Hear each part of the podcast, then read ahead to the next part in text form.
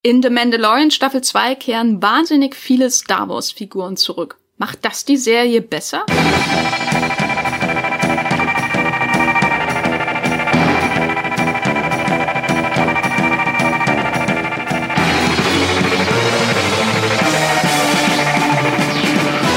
Hallo und herzlich willkommen hier bei Streamgestöber, dem Moviepilot Podcast über alles, was man so in Deutschland streamen kann. Mein Name ist Jenny Jecke und ich spreche in dieser Folge von Streamgestöber mit zwei absoluten Star Wars Experten über The Mandalorian Staffel 2. Vorher möchte ich aber noch einen Hinweis geben und zwar, falls ihr gerade durch einen Movieplot Artikel oder anderweitig über diesen Podcast gestolpert seid, dann abonniert ihn doch, dann verpasst ihr nämlich keine weitere Folge. Wir haben hier einen riesen spannenden Themenkomplex Streaming, Serien und Filme, den wir jede Woche durchgraben, anschauen, Tipps heraussuchen und so weiter und so fort. Also da gibt's ganz, ganz viel Spannendes äh, an Serien und Filmen, die ihr mit diesem Podcast jede Woche entdecken könnt. Das heißt, ein Abo lohnt sich absolut, wenn ihr Spotify habt, wenn ihr Apple Podcasts habt, wenn ihr Podcast Addict habt, Overcast oder irgendeine andere Podcast-App dann lasst ein Abo da, abonniert Streamgestöber und dann verpasst ihr keine weitere Folge mehr. Aber so, jetzt hier äh, ran an den ran an die Butter, wollte ich so schon sagen. Das ist, glaube ich, nicht das korrekte, ähm, ähm, ähm, nicht das korrekte Sprichwort. Anyway, ich bin hier verbunden mit zwei riesen Star Wars Experten wir sprechen über The Mandalorian Staffel 2 bei Disney Plus. Und da wäre zum einen unser Movieplot Star Wars Experte Matthias Hopf. Hallo Matthias, äh, wie geht's? Wie steht's? Äh, wie viele Baby Yodas hast du schon zu Hause rumstehen? Hallo Jenny, ich streichel hier den einen Baby Yoda, den ich liebevoll Jodito getauft habe. Und ich hoffe, ich werde in diesem Podcast nur Dinge sagen, die er auch abnickt. Kann, kann er sich bewegen? Macht er seine Augen auf und zu? Er, er guckt mich leider nur mit ganz großen Augen an, aber in meiner Fantasie hüpft er auch munter durchs Zimmer.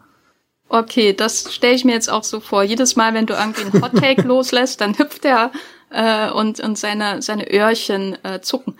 Ähm, außerdem bin ich verbunden mit ähm, unserem YouTube-Maestro und aber auch mega Star Wars-Fan Yves Arievich. Hallo Yves, wie geht's? Wie steht's? Mir geht's sehr gut mit den unsterblichen Worten von Imperator Palpatine.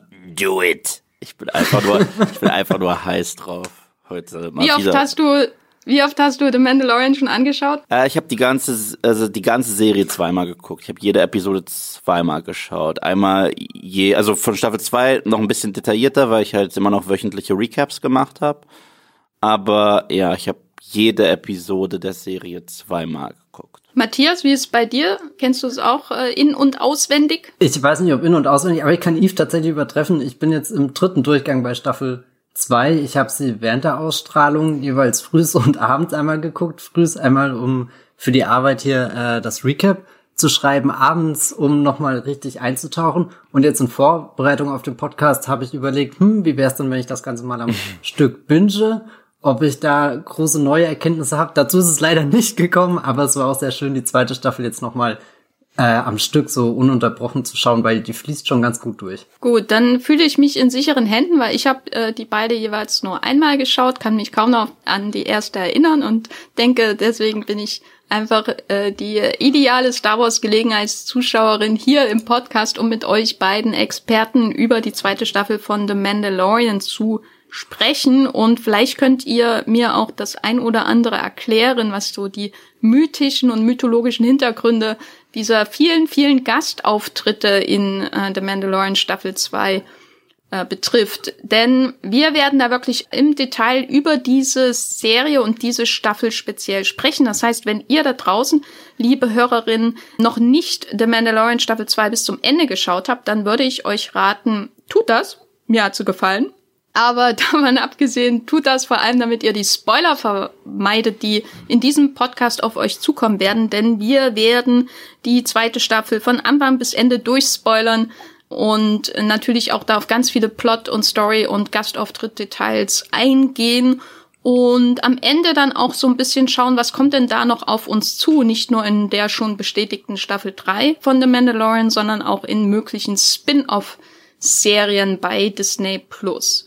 Falls ihr diese zweite Staffel noch nicht geschaut habt, aber eine Meinung haben wollt zur ersten Staffel von The Mandalorian, dann kann ich euch auch einen Podcast empfehlen. Und zwar in Streamgestöber haben wir letztes Jahr über diese erste Staffel gesprochen. Im Detail natürlich auch. Das heißt, ihr habt da einfach ganz viel Podcaststoff von uns und könnt euch äh, euer ganzes Begehren nach Star Wars Podcast bei uns bei Streamgestöber sättigen. So, aber jetzt zum Hauptthema The Mandalorian Staffel 2.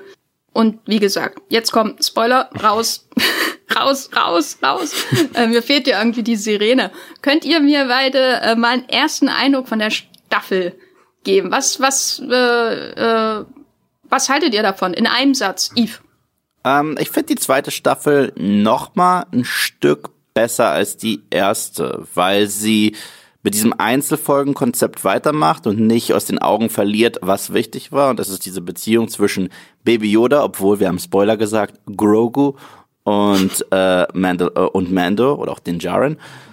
Und gleichzeitig äh, macht diese Serie aber meiner Meinung nach auch sehr viel richtig, indem sie auch auf die erweiterte Mythologie von Star Wars eingeht. Und wie mit Gastauftritten umgegangen wird, das war ja schon mal äh, in, in deinem Anteaserungstext fand ich persönlich sehr gut. Mir hat die zweite Staffel, glaube ich, auch in, ja, schon, schon ein bisschen besser als die erste gefallen. Also insgesamt mag ich, dass es ein bisschen düsterer und aufregender geworden ist. Nicht so viel durch die Wüste streifen, sondern auch ein bisschen mehr mit dem Raumschiff über Planeten schlittern. Das hat mir sehr gefallen. Wovon ich ein bisschen enttäuscht war, dass es wirklich so steif bei diesen Einzelepisoden geblieben ist, da hatte ich mir erhofft irgendwie, dass The Mandalorian jetzt mehr eine ganz große Geschichte erzählt. Das passiert zwar auch irgendwo im Hintergrund, aber das hätte ich mir deutlich präsenter im Vordergrund gewünscht. Was hattest du dir denn da jetzt genau erwartet nach dem Ende der ersten Staffel? Wo, wo sind wir da in der Geschichte und ähm, was hattest du dir erwartet, ähm, wenn es um die größere Geschichte hinter The Mandalorian geht? Also meine ganz große Hoffnung, das hatte ich glaube ich damals auch in einem Text auf Movieblood formuliert ist, dass äh, der Bösewicht äh, Moff Gideon hier gespielt von Juan Carlo Esposito, dass der eine deutlich größere Rolle einnimmt und sich wirklich als dieser dieser Strippenzieher im Hintergrund entpuppt. Das ist er zwar auch irgendwo, aber es dauert sehr lange, bis er bis er aktiv ist, bis er in den Vordergrund tritt in der zweiten Staffel. Also es vergehen ja fast drei, vier Episoden, bis, bis dann wieder so, so ein Lebenszeichen von ihm kommt. Und die erste Staffel endete ja mit der ganz großartigen Enthüllung, dass er nicht tot ist, sondern er steigt da aus seinem Tai und hat das Dunkelschwert in der Hand. Und das Dunkelschwert ist ja eine Waffe, die im Star Wars-Universum schon mit sehr vielen Geschichten und sehr viel Bedeutung aufgeladen ist, gerade im Hinblick auf die Geschichte von Mandalore, also der Heimat der Mandalorianer und unser Protagonist hier, der den Jaren, das ist ja in Anführungsstrichen auch ein Mandalorianer. Also eigentlich ist er hier ein, ein Kind, was, was aufgelesen wurde von Mandalorianern und dort dann groß äh, gezogen wurde. Also es ist schon seine Heimat und, und die ganze Geschichte erzählt ja auch viel über die, die Mythologie, die damit verbunden ist. Das fängt zum Beispiel bei der Rüstung an, der Helm, den er nicht abziehen will. Und das sind ja auch alles Dinge, die da wieder in der zweiten Staffel thematisiert werden und Moff Gideon prangert da irgendwo als, als dieser, dieser, dieser, dieser Schreckenstyp rum, also jemand, der, der Mandalore ins Chaos gestürzt hat, der dafür gesorgt hat, dass diese stolze Nation von Kriegerinnen und Kriegern irgendwie total in sich zusammengebrochen ist und sich in den Untergrund zurückziehen musste und ja, ich weiß nicht, da, da dachte ich, kommt deutlich mehr, als dann im Endeffekt in der zweiten Staffel erzählt wurde. Und Eve, wie geht's dir? Kannst du Matthias Enttäuschung, was das angeht, nachvollziehen? Ich kann ihn schon irgendwo nachvollziehen. Ich muss doch, ich muss auch sagen, in den ersten zwei Episoden war ich selber ein wenig enttäuscht, wenn es um die Story geht. Ich meine, ich mag ja bei Mandalorian eigentlich, ich mochte Season 1 sehr gerne wegen diesem simplen und minimalistischen Approach. Ich mochte das ganz gerne, dass wir einfach nur so ein Abenteuer pro Woche hatten mit Mando und Baby Yoda und das komplett reicht und sehr viel Spaghetti Western und das sind so Western, die ich persönlich immer geliebt habe. Äh, ich fand das alles super, hat auch sehr schön in die Star Wars Welt reingepasst und hat auch sehr viele coole Anspielungen und auch Erweiterungen von der Star Wars Mythologie gehabt, was ich immer sehr, sehr gerne mochte. Aber ja, nach dem Cliffhanger, gerade mit diesem Darksaber, war ich auch heiß auf mehr und es hat dann gedauert. Auf der anderen Seite bin ich dann ganz froh, wie sich das entwickelt hat. Also ab Folge 3 wurde The Mandalorian Season 2 für mich richtig, richtig, richtig stark. Und das war ja auch die Rückkehr von äh, Moff Gideon, wenn ich mich nicht irre. Er war nur zugeschaltet aber, aber man hat ihn schon das, das erste Mal wieder gesehen. Und generell finde ich, was Season 2 und generell was The Mandalorian aus den Überresten des Imperiums macht, finde ich persönlich 10.000 Mal interessanter als die First Order. Und das ist so das, was ich mir ein bisschen gewünscht habe und nicht bekommen habe in der Trilogie.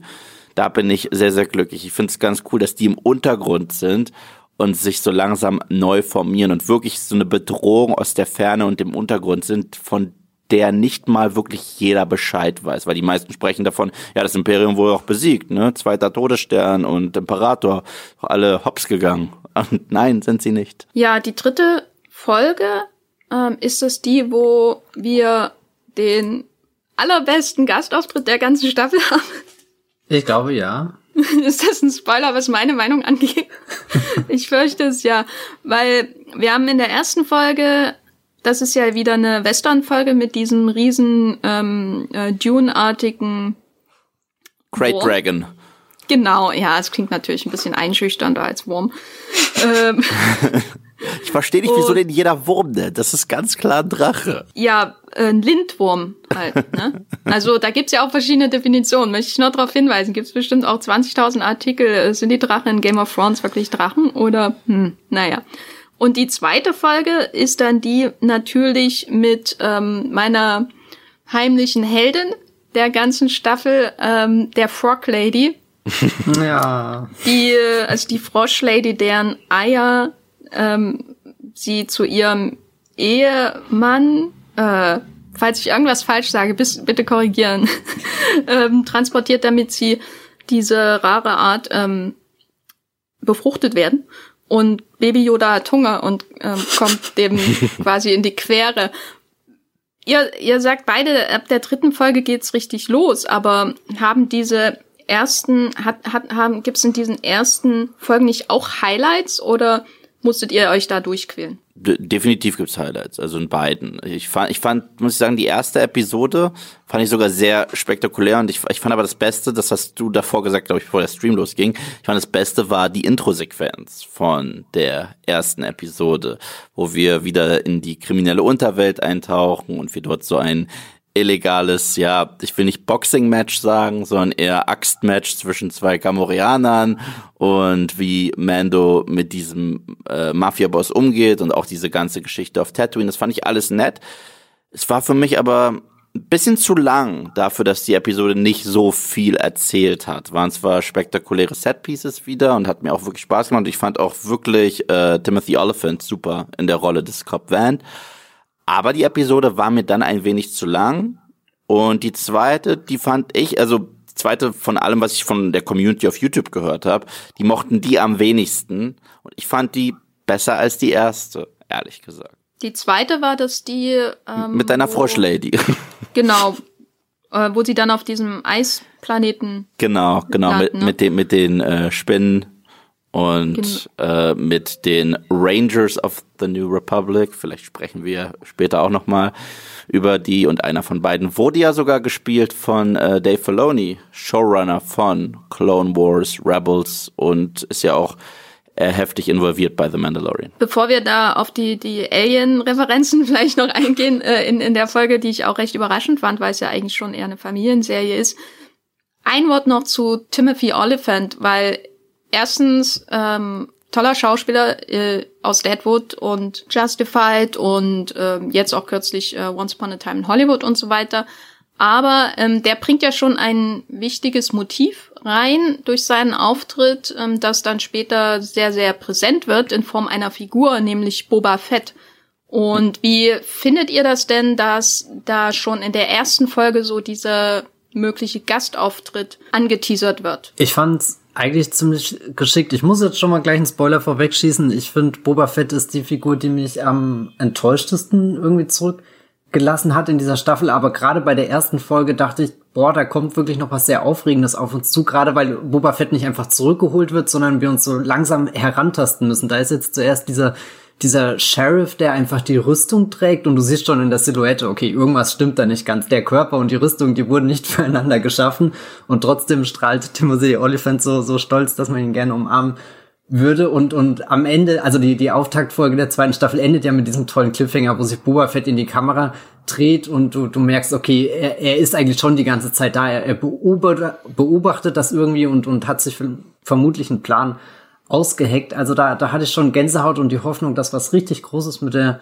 Figur passiert. Irgendwie hat dann die Serie aber da diese das, das Clevere verloren. Also das, was ich mochte, dass das dass du nicht gleich Boba Fett in der Rüstung bekommst und hier ist er da, sondern wir müssen erst herausfinden, wo ist er denn? Wir müssen erst die Rüstung einsammeln und dann kriegen wir da noch einen Hinweis, irgendwie so, so dieses um mehrere Ecken erzählte, fast so wie, wie das wieder neu entdecken dieser, dieser Star Wars Figur, die ja jetzt schon wirklich lang nicht mehr irgendwo in einem Film oder in einer Serie zu sehen war, sondern die letzte Zeit da in der, im Salak geschmort ist und weiß nicht, was erlebt hat. Das wäre auch eine ganz interessante Episode gewesen. Was, was musste Boba Fett die ganze Zeit da im Innern dieser Bestie durchmachen, bis er sich wieder seinen Weg in die, in die Freiheit gekämpft hat. Danach ist er leider für mich sehr zu so einem Mal nach Zahlentyp geworden. Was glaubt ihr denn, kurze Zwischenfrage, wie Boba Fett das überlebt hat? Ähm, ich glaube auf eine sehr miese Art und Weise, weil er wurde ja nicht allein runtergeschluckt, er wurde ja noch runtergeschluckt mit einem äh, mit einem der Palastwachen von Jabba the Hutt. Und ich glaube, dass der den da unten irgendwie geopfert hat und was weiß ich, den so häufig gegen äh, gegen gegen den Hals dieser Salak-Kreatur äh, gedrückt hat, dass sich der Mund geöffnet hat und er da irgendwie rauskam. Ich glaube, irgendwie sowas, so ein, so ein richtiger Überlebenskampf. Kennt ihr den Film Enemy Mine? Ja ich glaube, dass, dass wir das so ein bisschen sehen könnten. Ich hoffe ja, wie gesagt, eventuell kriegen wir das auch mal in irgendeiner Form zu sehen. Ähm, deswegen. Also er hat sich, nur um das nochmal zusammenzufassen, er hat sich äh, äh, äh, da äh, mit seinem möglichen Gegner in dem Bauch äh, dieses äh, Dinges äh, äh, ver versöhnt, so wie in Enemy Mine. Äh, Dennis Quaid mit dem Alien auf dem fremden Planeten war das, glaube ich. Genau. Und dann ist er auf dem Körper dieses äh, äh, dieses äh, ehemaligen Gegners äh, über die Magensäure rausgesurft. Irgendwie so. Mund. Ich könnte mir das richtig, also das, das wäre so ein Boba Fett Move. Und, okay, die äh, Fanart möchte ich gern sehen. Also das könnte ich mir richtig, richtig, richtig gut vorstellen. Ich, ich, ich hoffe auch, dass wir das in irgendeiner Form sehen und ich hoffe nicht, dass man das einfach für ein Comic oder ein Buch verwurstelt, das, das, das möchte ich schon richtig sehen. Und jetzt ist ja die Möglichkeit da, aber da sprechen wir auch drüber. Aber ich fand im gesamten Boba Fett eigentlich sehr gut gelöst für, für die Serie, weil der Punkt ist folgendes. Schon in Season 1 gab es ja die eine Episode auf Tatooine. Das war tatsächlich die Episode, die ich am wen das ist die einzige Episode, glaube ich, der ganzen The Mandalorian Serie, die ich nicht wirklich mochte. Die, ich, war das die, das war die fünfte von die fünfte, Season ja. 1. Und die hatte ja sowas wie eine Post-Credit-Szene. Nachdem Fennec da niedergeschossen wurde, haben wir gesehen, wie sie nachts im Sand liegt und sich eine mysteriöse Person ihr nähert mit äh, coolen Stiefeln und einem Cape. Und ja, also mir war eigentlich damals schon klar, das ist Boba Fett und ich glaube, das haben wir auch in YouTube-Videos schon damals ähm, äh, reingesteckt, diese Theorien. Und deswegen war ich auch langsam auf einem Level, okay, ihr könnt sowas nicht anteasern und dann einfach sagen, nö, wir machen nichts damit. Deswegen war ich froh, dass sie von Sekunde eins gesagt haben, okay, wir halten dieses Versprechen ein. Und dann hatten wir später Bobas Episode und die fand ich, also Matthias, ich fand die richtig, richtig gut. Also das war eins meiner zwei, drei absoluten Highlights dieser Serie. Äh, ja, deshalb. Ja, ich muss sagen, ich habe den Hype um Boba Fett nie so richtig verstanden, weil er für mich halt einfach der Dude in der Rüstung war, der da reinfällt. Und er seine Rolle in der Originaltrilogie ist natürlich schon aufregend und so, weil er eben auch so ein Gegenspieler ist. Man weiß nicht viel mehr über ihn. In den, Sequ äh, in den Prequels lernt man natürlich dann noch mehr darüber, aber ich hatte nie so dieses Kult diesen Kult um Boba Fett nachvollziehen können. Da weiß ich auch nicht, ob das mit irgendwelchen Romanen zusammenhängt, die dann in der Zwischenzeit veröffentlicht wurde, wurden in den Star Wars Legends, wie man es ja heute nennt, oder so. Und deswegen hatte ich keinerlei Neugier, die es zu ähm, ähm, ja füllen gab, äh, als ich da in diese Serie reingegangen bin in die zweite Staffel Und ich muss auch da wahrscheinlich schon eher Matthias beipflichten, dass ich Boba Fett irgendwie letztendlich doch gar nicht so spannend fand. Also ich habe mich gefreut, ähm, dass der Temuera Morrison wieder dabei war. Ich, ich ähm, sehe ihn äh, gern als Schauspieler. Ich, äh, ich finde, es ist eine, eine, eine gute Besetzung, aber er hatte eigentlich ja schon sehr wenig zu tun. War dann eigentlich eher so wie so ein, weiß nicht, so ein überalterter Actionheld, äh, der dann nochmal äh, äh, auftritt und dann abzischt in seinen eigenen Spin-off. Und das war für mich irgendwie ein bisschen wenig. Über den Spin-off werden wir sicherlich noch mal am Ende sprechen. Und ja, ich hätte auch wahrscheinlich lieber einfach Timothy Olyphant noch öfter gesehen. ich ich fand es eigentlich cool, dass sie ihn äh, nicht zu viel benutzt haben in dieser Serie, weil das, das ist das Risiko, dass, dass halt äh, dieses Reinbringen von bekannten Star Wars Charakteren halt birgt, ne? Weil ich möchte nicht, dass die Serie verliert, was der Fokus ist. Und der Fokus sollte ja Din Djarin und Grogu sein.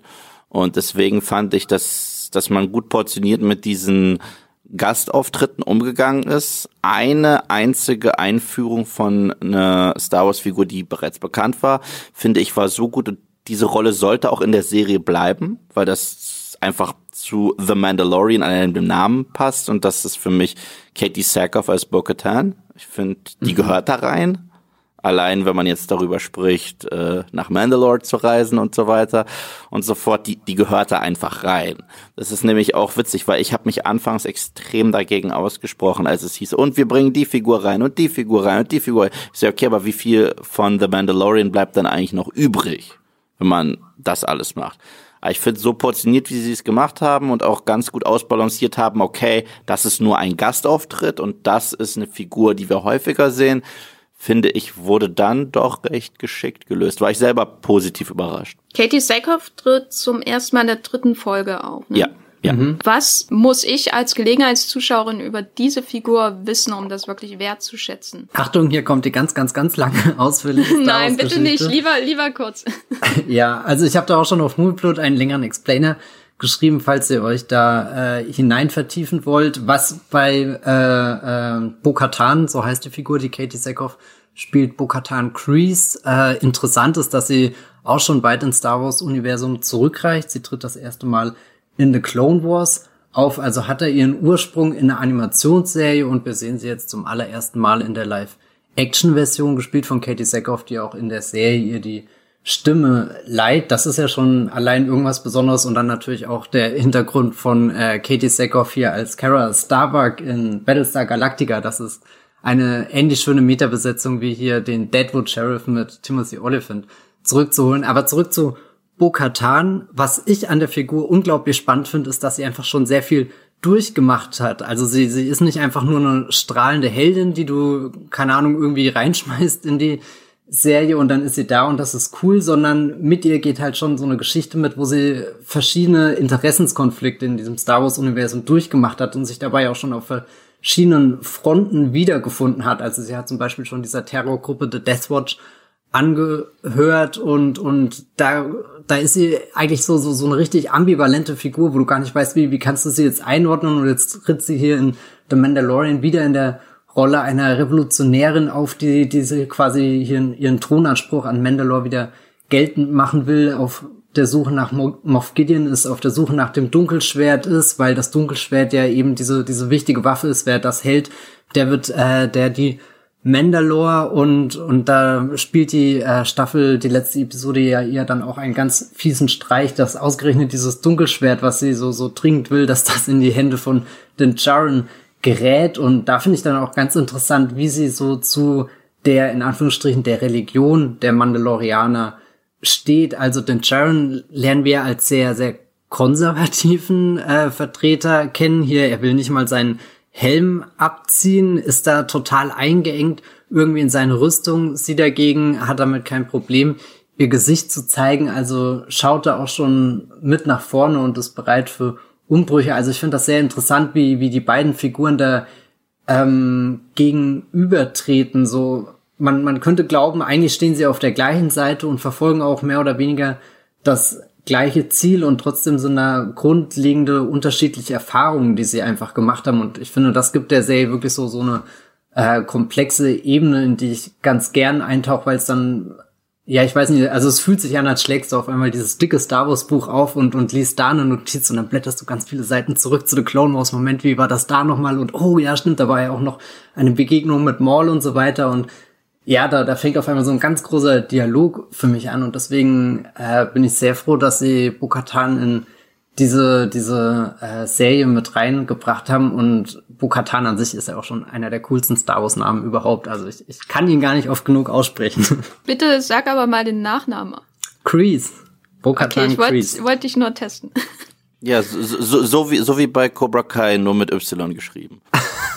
ähm, ja, ich, ich war anfangs nämlich das Einzige, was mich so damals ein bisschen äh, stutzig gemacht hat, war in Mandalorian Season 1 und auch in den ersten zwei Episoden genau diese Tatsache, dass es eine Fraktion der Mandalorianer gibt, die nie den Helm abnehmen und so tun, als wäre das das mandalorianische Gesetz. Und ich hatte ja Clone Wars gesehen. Ich so, hä? Sind die nicht ständig ohne Helme rumgelaufen? Ich so, spinnig? Oder, oder gibt es hier einen krassen Kontinuitätsfehler? Und als sie dann aufgetaucht ist und auch direkt ohne Helm, dachte ich mir, okay, gut, das, das, das macht Sinn. Und das finde ich jetzt auch spannend. Äh, ich will irgendwann erfahren, wie es zu dieser Fraktion kam, weil diese Bewegung mit nur Helm anlassen scheint ja trotzdem eine neuere Bewegung zu sein, weil in dieser Form sind die zumindest nicht in den äh, Serien aufgetaucht. Was ich aber cool finde, ist, ähm, dass generell die Mandalorianer schon häufig sich im Krieg mit sich selbst befunden haben. Und äh, da ist ja, gibt's eine ganz reiche, interessante, spannende Geschichte aller wirklich so ein bisschen Game of Thrones innerhalb dieser Klonkriege. Und jetzt eine Veteranin, die gerade Star Wars-Fans kennen, ein Gesicht zu den Mandalorianern mit reinzubringen, finde ich super. Und gleichzeitig finde ich es aber auch stark. Sie hält ja eigentlich an diesen klassischen mandalorianischen Regeln fest. Deswegen nimmt sie ja dieses Schwert nicht in die Hand und deswegen spricht sie auch vom Thronanspruch und ihrer Blutlinie. So sehr Daenerys-like schon, äh, schon ähnlich. Und den Jaren, so zum Schluss der Serie, also äh, der zweiten Staffel, obwohl es sich auch irgendwie angefühlt hat wie Schluss der Serie, ähm, emanzipiert sich immer mehr generell von dem mandalorianischen Kodex, den er kennengelernt hat. Was ihn interessiert, ist dieses kleine, süße, grüne Ding. Und das ist, das ist, ja, das ist seine wirkliche Priorität. Ob er dann mal einen Helm abnehmen muss, ja, okay, dann ist es halt so. Und äh, da, das, das finde ich wahnsinnig, wahnsinnig spannend. Im Endeffekt drehen sie sich ja einmal. Also hier, ja. äh, Bokatan kommt als die Aufgeschlossene rein und er wirkt irgendwie wie so der, der Zurückgebliebene, der nicht gerafft hat, dass sich die Zeit weiterentwickelt hat. Er wird ja auch so begrüßt mit, oh boy, oh Gott, er gehört dieser Children of the Watch an oder so, so, oh Gott, jetzt haben wir es mit so einem zu tun. Und im Lauf dieser acht Episoden, es geht ja auch ganz viel in dieser zweiten Staffel darum, sich von, von Rüstung oder von was Altem zu trennen. Also das finde ich, habe ich jetzt gemerkt, als ich die Serie nochmal am Stück geschaut habe, dass so mit jeder Episode irgendwas von ihm wegbricht. Irgendwie, da ist das Schiff hier, äh, was er seit Staffel 1 hat und was er schon viel durchgemacht hat. Und du wunderst dich jedes Mal wieder, wie kriegen sie es wieder in die Luft?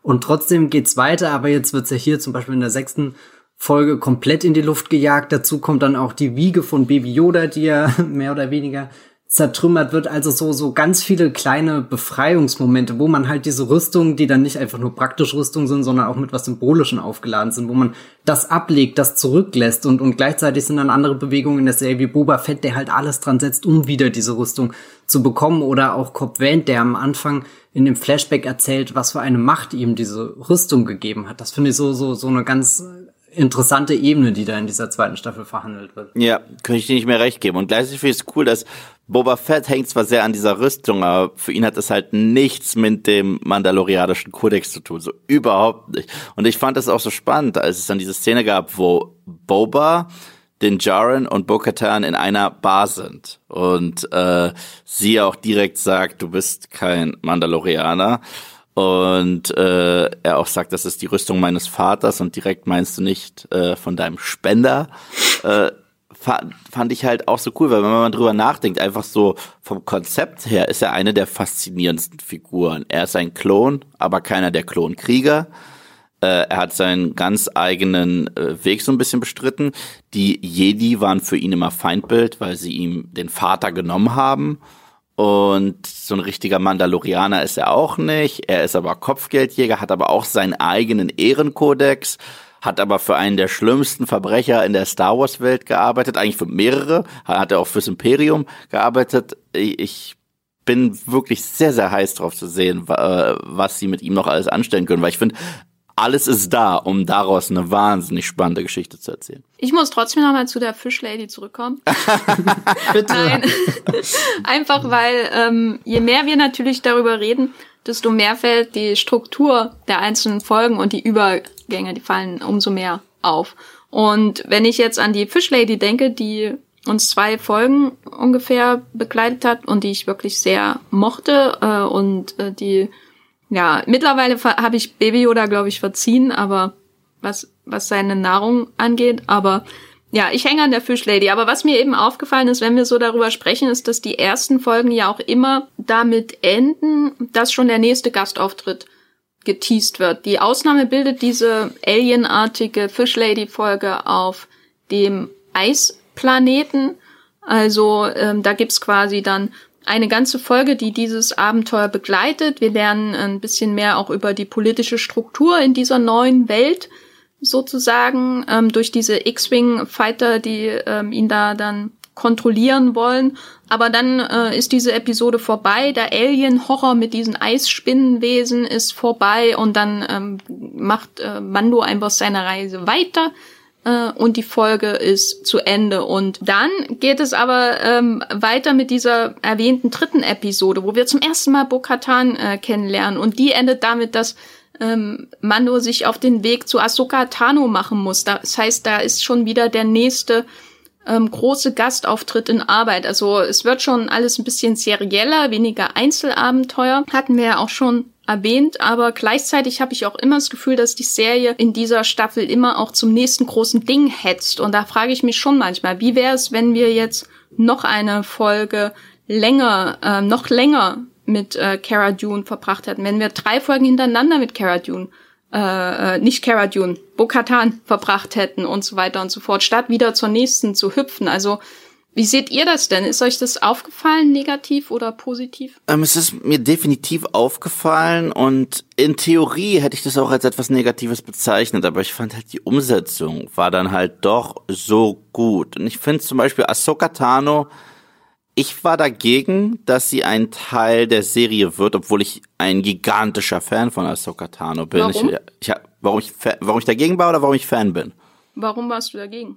Äh, weil ich dachte, dass, dass sie ist ein so, so cooler und beliebter Charakter. Wenn man sie einführt, dann, dann äh, äh, wird sie komplett das Spotlight stehlen. Dann werde ich mich für Mando überhaupt nicht mehr interessieren. So.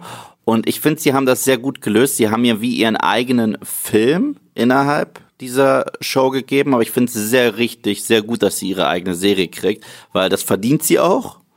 Und ich finde, sie passt auch nicht so gut in The Mandalorian rein, wie zum Beispiel Bo-Katan es tut. Weil Bo-Katan ist so, äh, hat so eine ähm, Verbindung zu der mandalorianischen Kultur. Sie ist eine echte Thronfolgerin der Mandalorianer, aber Ahsokas Episode war allein inszenatorisch für mich das Highlight der gesamten Season. Das war ein Min eine Mini-Samurai-Story und was ich dann cool fand, da hatten wir die, da hatten wir zwei Duelle und beide haben halt perfekt dies, diese, diese Symbiose der Serie zusammengefasst. Wir hatten ein Oldschool-Western-Duell zwischen zwei Revolverhelden und zwar, das war Kyle Reese persönlich, äh, Michael Bean gegen äh, Mando und äh, Bo-Katan hat sich diese Schurken da vorgeknöpft, die für den ominösen Grand Admiral Thrawn arbeitet. Und als die beiden sich duelliert haben, habe ich richtige Kill Bill Volume 1 Vibes bekommen. Und äh, ich, ich war total begeistert, wie gut sie das hinbekommen haben.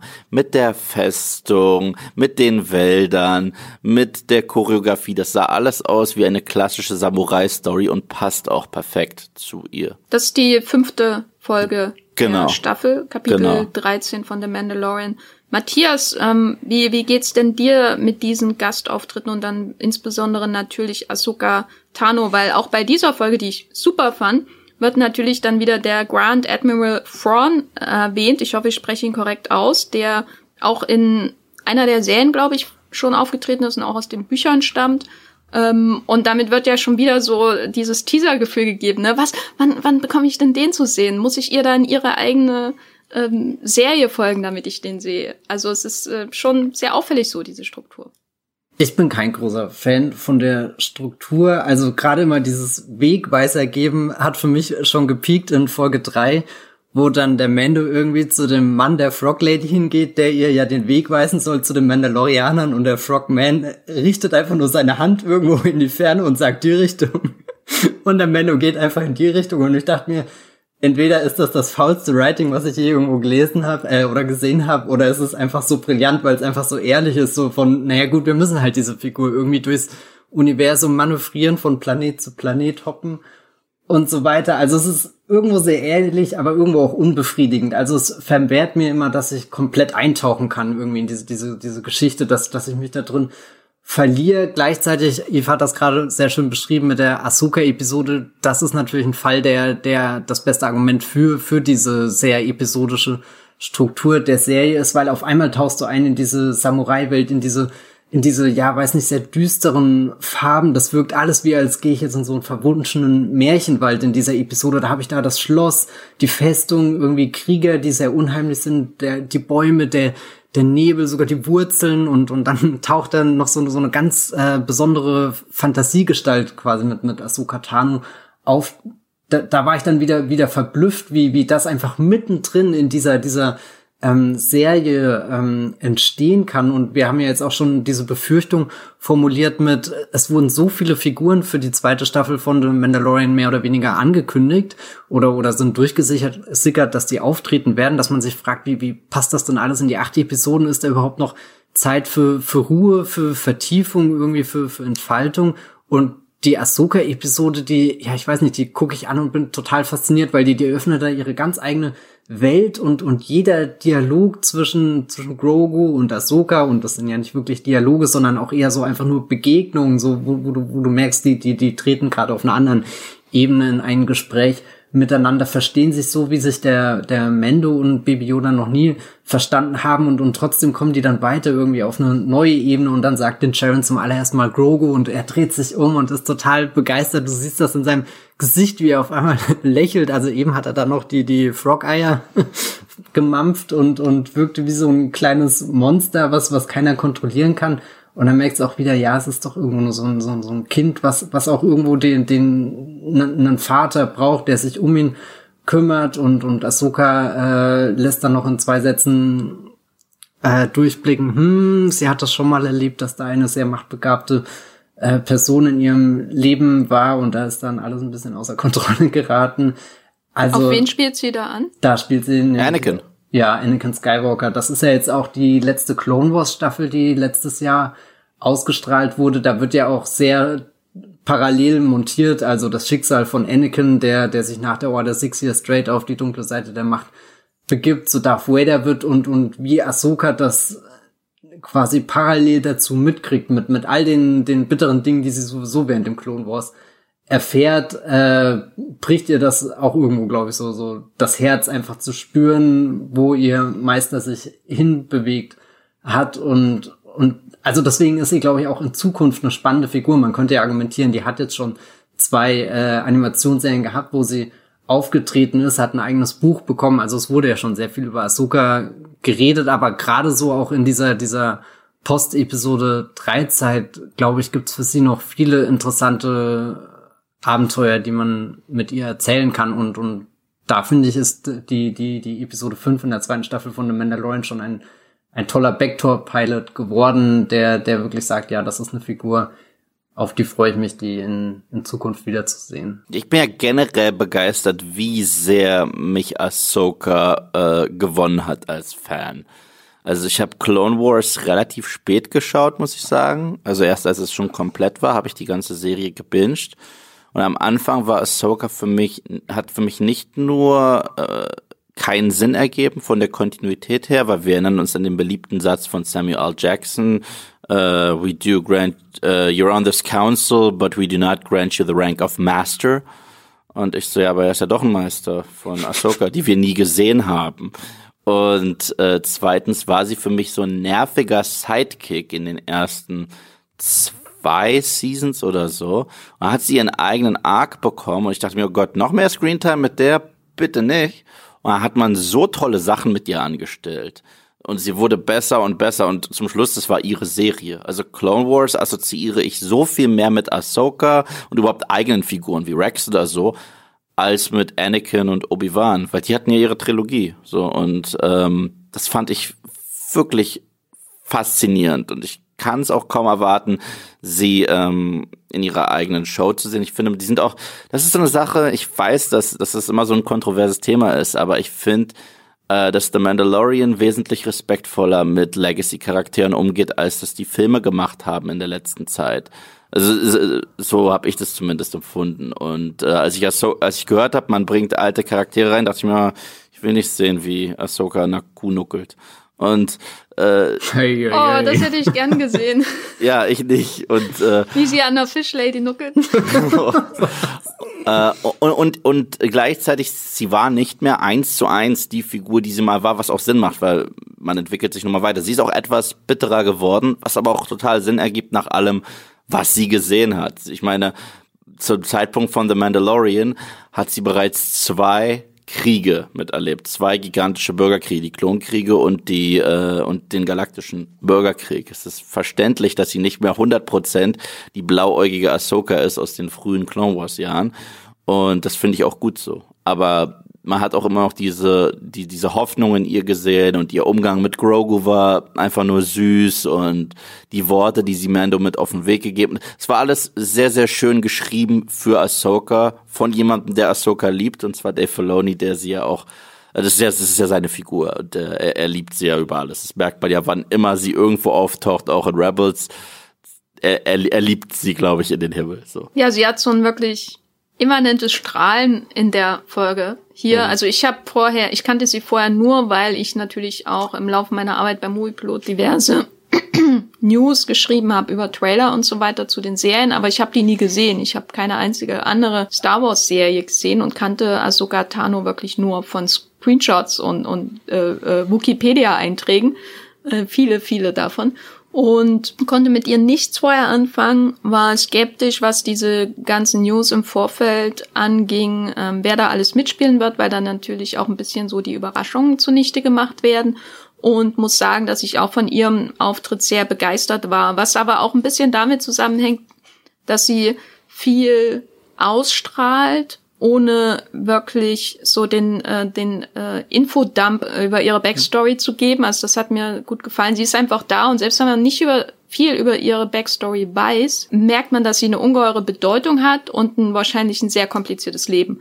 Äh, und ähm, da muss man, glaube ich, auch an dieser Stelle noch Rosario Dawson lobenswert erwähnen, die sie ja spielt als erste Live-Action-Darstellerin und die eine ungeheure Würde, aber auch irgendwie so eine gewisse Distanz mitbringt. Ähm, und trotzdem habe ich oft das Gefühl gehabt, wenn sie jetzt mit Grogu abgehauen wäre, wäre sie trotzdem auch eine ähm, warme, wenn auch strenge Lehrerin für ihn gewesen. Also das sind ganz, ganz viele verschiedene Aspekte dieser Figur, die sie hier darstellt in dieser Folge von The Mandalorian und das hat mich auf jeden Fall begeistert. Aber wir müssen, glaube ich, auch darüber sprechen, dass diese vielen, vielen Gastauftritte vielleicht auch ein bisschen davon ablenken, worum es eigentlich geht, oder? Also weil ähm, jedes Mal, wenn ich mit jemandem über diese Serie spreche, dann geht's immer um, oh, Boa Fett war da, Ahsoka Tano und dann noch der, natürlich der große Auftritt dann am Ende, über den wir noch sprechen werden werden. Aber eigentlich geht's doch um einen Vater und sein fresssüchtiges Baby. äh, wie, ähm, Matthias, vielleicht fängst du an, wie mh, hm, findest du den Umgang mit dieser Beziehung in der Staffel? Also ich glaube, auf den ersten Blick fallen diese Gastauftritte auf, die sind klar als Highlights in jeder Episode positioniert und wir haben auch, als wir über die Serie geschrieben haben, viel darüber aufgemacht am Ende von jeder Episode hast du aber trotzdem mindestens einen Augenblick, der irgendwie nur Grogu und den Charon gehört und ich glaube, da weiß John Favreau, also hier der Serienschöpfer und Showrunner, was das Herz seiner eigentlichen Serie ist. Also The Mandalorian schwankt immer in der zweiten Staffel hart an den Punkt, wo, wo du denkst, okay, jetzt, jetzt springen sie drüber und vergessen vielleicht ihren Hauptdarsteller aber er ist schon irgendwie auch durch durch sein, sein, sein seine schwere Rüstung dadurch, dass wir nie wirklich sein Gesicht sehen, durch die langsame Art, wie er spricht, ist er schon so so ein Anker, der richtig tief drin im Ozean des Star Wars Universums liegt und im Mandalorian an sich festhält, vielleicht sogar in die Tiefe zieht. Das will ich jetzt nicht sagen, das wäre ein sehr trauriges Bild, aber er ist irgendwas, wo wo die Serie immer wieder zurückfallen kann. Da kommen gerade mega Riesenspinnen, da kommt gerade ein ein, ein Boba Fett reingeflogen, da, da ist ein, ein Great Dragon oder so, und dann ist da immer wieder der Mandalorianer, und der dreht sich um, und an seiner Tasche hängt irgendwie Baby Yoda, guckt raus und gluckst und, und macht irgendwas Putziges mit den Händen, und also, sie sind schon immer irgendwie zusammen da, und, und haben diese, diese kleinen Momente, wo sie sich annähern. Ich denke jetzt gerade hier, dass das Schiff stürzt ab und, und dann essen sie was und, und Baby Yoda ist total unzufrieden mit dem, was auf seinem Teller ist, aber er hat irgendwie so dieser strenge Vaterblick mit, du musst das jetzt essen und okay, Papa, aber ich hätte eigentlich lieber die Frog-Eier äh, äh, gemampft.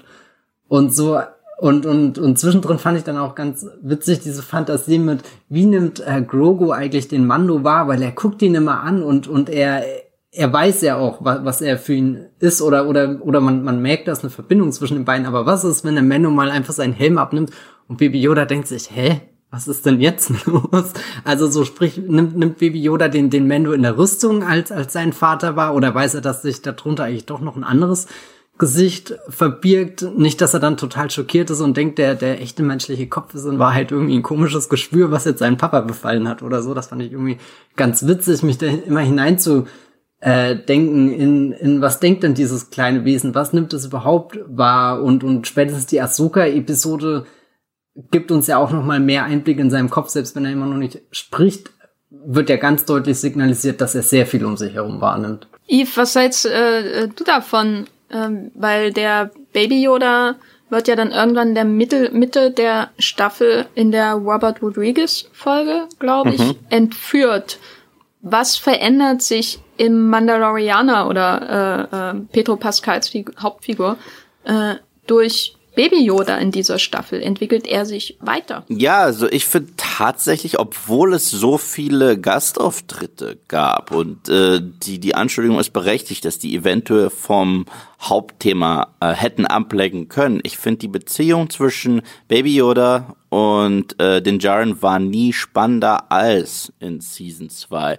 Weil in Season 1 wurde sie überhaupt erst etabliert, erst aufgebaut. Es gab so zwei, drei sentimentale Szenen und in Season 2 gibt's fast nichts außer sentimentale Szenen. Angefangen, glaube ich, in der zweiten Episode, wo jemand äh, wo, wo, wo Bando überfallen wird in Tatooine nach seinem Auftrag da in der ersten Episode und er wirklich sagt, hey, du kannst alles, alles haben, gib mir das Kind äh, bis hin zur zweiten Episode, wo er das Kind auch wirklich rührend schützen will mit seinem Leben vor diesen Spinnen. Und das, das zieht sich ja durch, wo, wo er auch kurz glaubt, das Kind ist weg und gefressen, wo Bo-Katan dann zur Hilfe eilt.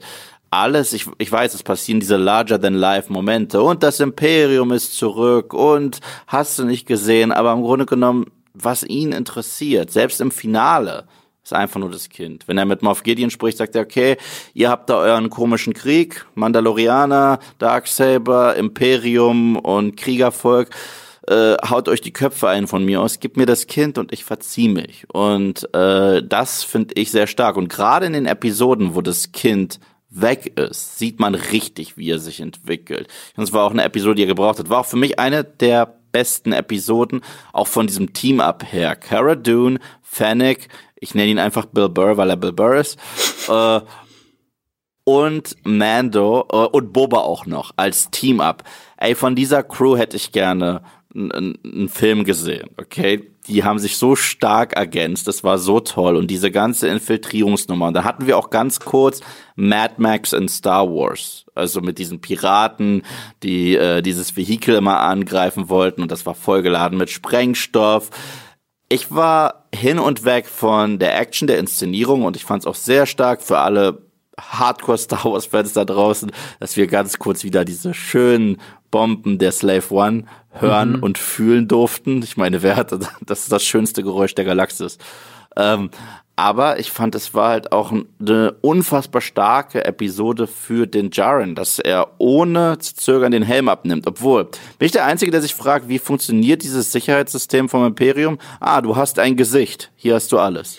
So, äh, also ich, der, der Plot ist schon, das gebe ich, das gebe ich äh, sehr vielen Leuten da draußen. Der Plot ist sehr simpel. Der Plot ist auch sehr Videospiel in jeder einzelnen Episode. Das ist der Plot ich, äh, ich, ich muss das Kind zu einem Jedi bringen. Okay, ich werde dir helfen. Wenn du mir hilfst, diesen Drachen kaputt zu hauen. Okay, nächste Episode. Hm, ich kenne jemanden, der dir weiterhelfen kann. Okay, ich kann dir helfen, wenn du mir hilfst, ein Schwert zurückzubesorgen. Okay, nächste Episode. Ha, da ist eine Festung. Hilfst du mir, diese Mistkerle zu besiegen und dann verrate ich dir, was du mit Grogu anstellst. Also das, das, das, das gebe ich allen Leuten, aber diese kleinen, simplen, nonverbalen Momente, die so stark geschrieben, ich muss sagen, Mando und Grogu sind mir mehr ans Herz gewachsen als alle Figuren der neuen Star Wars Filme.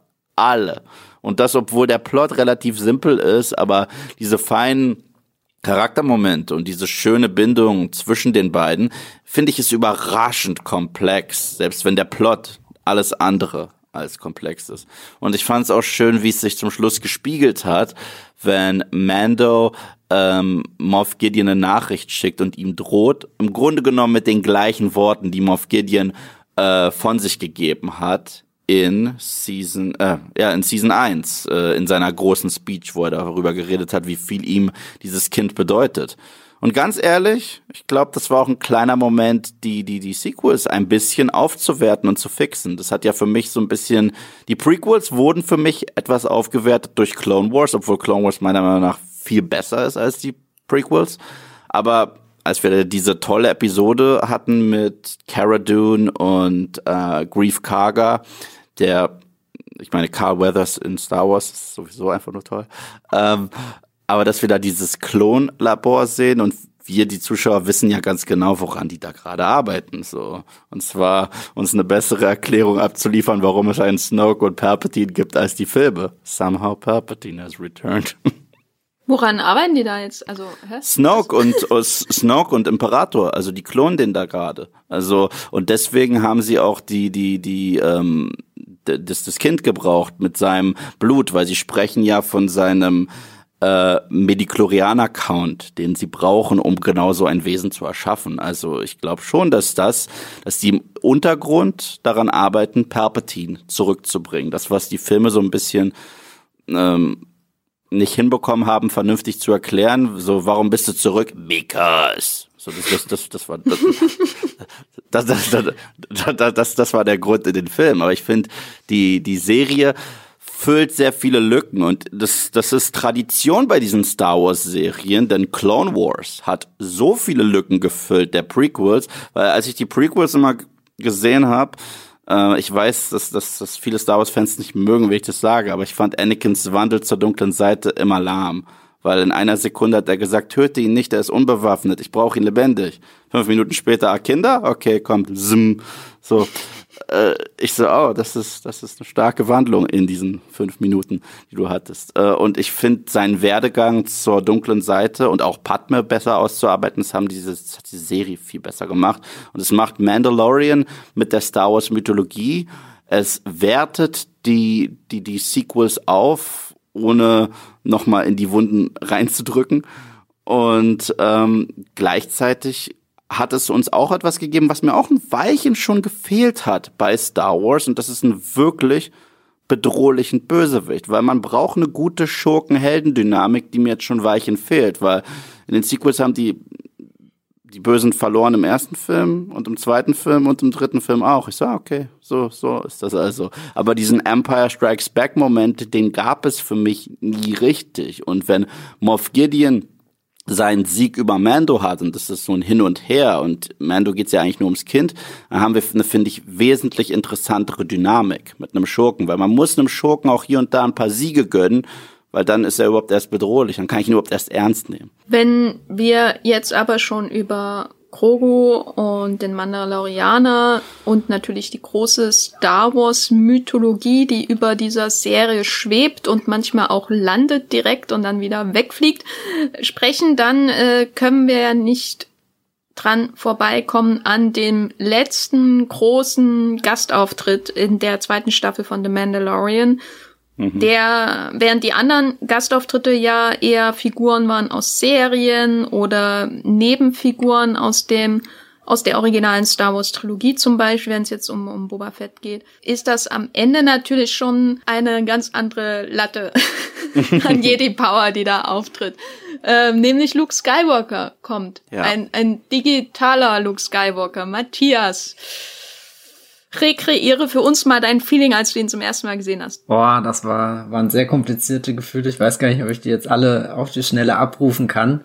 Aber erstmal, wie dieser Moment hingeführt wird, da saß ich wirklich da und habe gemerkt, wie der Puls nach oben geschnellt ist. Es werden so viele kleine Brotkrumen gestreut. Da erst kommt ein Schiff, dann kommt der X-Wing, dann siehst du, okay, da steigt jemand aus. Erstmal die Perspektive über Überwachungskameras, hm, wer könnte das sein? Jemand mit langem Umhang und Kapuze? Könnte das ein Jedi sein? Ist etwa Ahsoka Tano schon wieder zurück? Aber warum sollte Ahsoka Tano in einem X-Wing sein? Wenn wir ehrlich sind, ein X-Wing, das muss doch Luke Skywalker sein. Und dann geht er weiter, fährt sein Lichtschwert aus. Es ist ein grünes Lichtschwert. Und selbst in dem Moment war ich mir noch nicht sicher, sondern ich habe gewartet, bis ich den schwarzen Handschuh sehe, um zu sagen, okay, die Zufälle wären jetzt zu groß, als dass diese Figur nicht Luke Skywalker ist. Und der nächste Shot äh, enthüllt ihn dann äh, auch, wie er, wie er sich hier seinen Gang, äh, sein, sein, sein, seinen Weg durch den, den Gang metzelt. Da ist ein bisschen die Darth Vader-Szene aus Rogue One gespiegelt und er tritt in den Raum und ist ja hier ein junger Mark Hamill. Ähm, das war definitiv schon so, so, so eine mega Überraschung in der Serie, auch dadurch, dass, dass ja wirklich alle Gastauftritte vorher irgendwie durchgesickert sind, irgendwie geleakt sind. Also ich hatte manchmal das Gefühl, wir hätten auch schon sehr viel vorher einfach mal aufschreiben sollen, um dann so, so kleine Checkhäkchen zu machen, was ist davon wirklich alles eingetreten, während von, von Luke Skywalker war keine Spur irgendwie zu entdecken oder zumindest nichts, was man, was man wirklich ernst genommen hat, so, so wie diese Katie Sackhoff Bukatan Sache, das war von Anfang an eigentlich klar, dass das definitiv passieren wird. Und, und ich fand das interessant, diese Bewegung. Jenny, du hast ja schon angedeutet mit, bisher hatte Mandalorian vor allem so Nebenfiguren eher aus Serien rausgepickt oder dann so jemanden wie Boba Fett, der jetzt auch nie eine große eigene Geschichte im Star Wars Universum im Kino hatte oder so, während, während Luke Skywalker ist eigentlich die zentrale Figur der originalen Trilogie, kam jetzt auch in Sequels in äh, den Filmen mit, mit einer doch wichtigen Rolle, also vor allem eben in Episode 8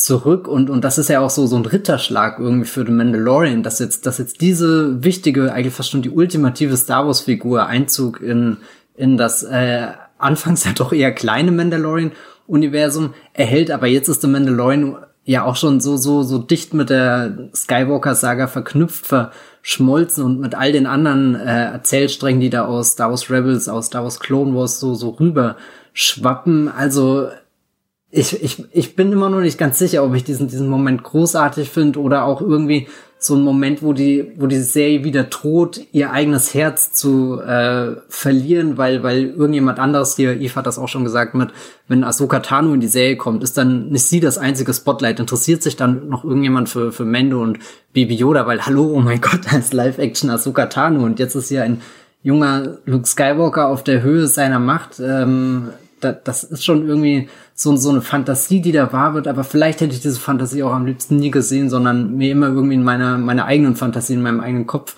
aufbewahrt, weil, weil so gut wie in dem Kopf kannst du auch nicht mehr werden, weil du eben mit limitierten Möglichkeiten hier arbeitest. Du musst den Luke Skywalker irgendwie digital verjüngen und, und Star Wars hat ja schon viel experimentiert mit digitaler Verjüngung, zum Beispiel Prinzessin Leia am Ende von Rogue One oder auch den Tarkin, den sie da äh, wiederhergestellt haben, das sind ja alles so, so Hit- und Missdinger geworden und der Luke Skywalker ist jetzt so eine emotionale Figur mit dann doch eher unzufriedenstellenden Mitteln zurückgebracht. Ja, ich weiß nicht. Ich bin immer noch ein bisschen durcheinander, aber habe irgendwie jedes Mal Gänsehaut, wenn ich die Szene anschaue. Wie geht's euch denn? Gänsehaut hatte ich auf jeden Fall auch, weil dieser Auftritt ja zu nicht nur den, den Season Arc von dem Mandalorianer letztendlich beendet, nämlich Baby Yoda zu einem Lehrmeister zu bringen, sondern eben auch dadurch diese sehr emotionale Szene zwischen Mandalorian und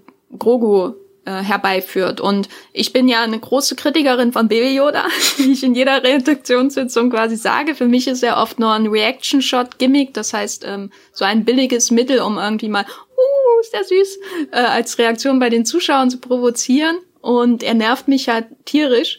Äh, aber in diesem Moment, wo sich der Mandalorian von, von Grogu trennen muss, da war ich wirklich tief berührt und habe auch gemerkt, wie viel da in dieser zweiten Staffel bei dieser Beziehung zwischen Vater und Kind aufgebaut wurde, was dann eben hier auch dann natürlich vielleicht auch zerstört wird erstmal, weil sie sich eben trennen müssen. Andererseits muss ich sagen, dass ich Lukes Aussehen furchtbar fand, also nichts gegen Mark Hamill, ähm, aber die, die digitale Jünger Verjüngung hat für mich überhaupt nicht funktioniert, war wesentlich schlechter in der Qualität als der Umgang mit äh, Peter Cushing äh, in, in Rogue One oder eben Carrie Fisher in Rogue One. Ähm, und ich habe das langsam einfach satt, dass sie immer wieder die Figuren, die großen Figuren der Skywalker-Saga, wie es jetzt offiziell heißt, reinbringen müssen. Also ich hatte das schon bei den Sequels satt, dass diese vielen talentierten jungen Darsteller nicht auf, den, auf ihren eigenen Beinen stehen dürfen, sondern dass dann immer noch mal die alte Garde hochgeholt wird.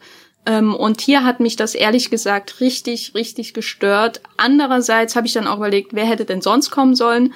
Ähm, und da ist mir auch niemand äh, eingefallen. Ähm, und jede andere Figur hätte wahrscheinlich nicht dieselbe emotionale Wirkung gehabt. Aber ich habe mich dann, bin dann auch zum Schluss gekommen, dass es nicht um den kommt, der ihn abholt, sondern um die Trennung. Mhm. Und ähm, Luke stellt diese Trennung in den Schatten. Aber vielleicht, äh, äh, Yves, was, was sagst du denn dazu? Ich glaube, du hast auch Zweifel, was das äh, CGI angeht äh, und die Verjüngung.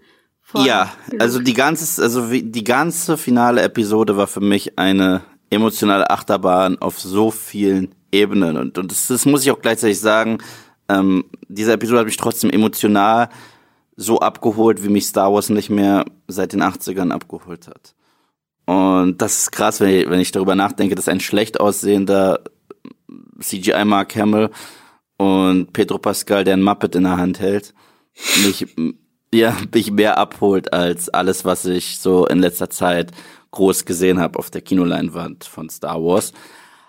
Aber es gibt auch sehr viele gute Gründe. Erstmal finde ich, was wir komplett unter den Teppich gekehrt haben, was unbedingt noch erwähnt werden muss, waren diese Dark Troopers, die unfassbar stark, zumindest mich, an Terminator erinnert haben. Und diesen kleinen Showdown zwischen äh, den Jaren und dem Dark Trooper, das war, das war Kyle Reese gegen den T800 und egal was er macht, er kann ihn anzünden, nichts hilft. Das fand ich ziemlich stark. Ich fand generell die Action stark. Auch unsere vier Leading Ladies, wie sie sich durch das Schiff ballern, fand ich unfassbar stark inszeniert. Man spielt auch wirklich mit den unterschiedlichen Stilen. So eine Cara Dune, die kämpft auch anders als eine Bo-Katan. Das, äh, selbst diese kleinen Details fand ich schon in dieser Episode unglaublich stark. Und jetzt kommen wir nämlich zu diesem wichtigen Luke Skywalker-Moment. Ähm, als CGI, da gebe ich euch beiden recht. Peinlich teilweise. Also wirklich nicht gut.